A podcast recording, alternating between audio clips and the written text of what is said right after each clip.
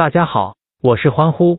周一凌晨，备受关注的2019到20赛季欧冠决赛上演，巴黎圣日耳曼与拜仁慕尼黑将在葡萄牙里斯本竞技球场一决高下。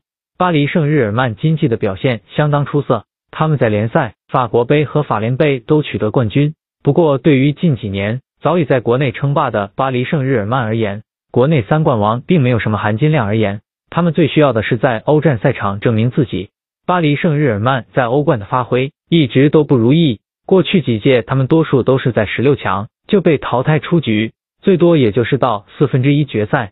而今年的四分之一决赛对阵亚特兰大，巴黎圣日耳曼遭遇今届欧冠的最大挑战。而跨过了亚特兰大之后，巴黎圣日耳曼时隔二十五年再次进入欧冠半决赛，而且对阵的是实力稍弱。且舰队时间极短的莱比锡红牛，巴黎圣日耳曼迈进决赛只是时间问题。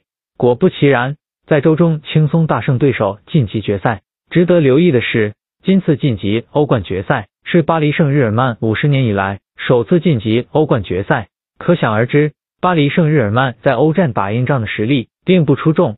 另外，巴黎圣日耳曼的晋级之路也没有遇到太多传统的豪门。亚特兰大和莱比锡红牛近年欧战的战绩都不算出色，而多特蒙德阵容更是以年轻球员居多。巴黎圣日耳曼也顺理成章的晋级到决赛。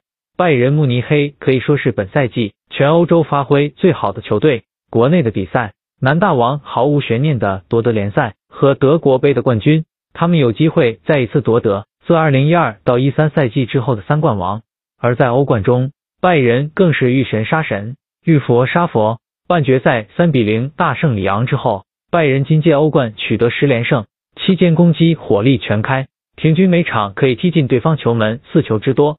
其中四分之一决赛八比二大胜巴塞，是拜仁今届欧冠的代表作之一。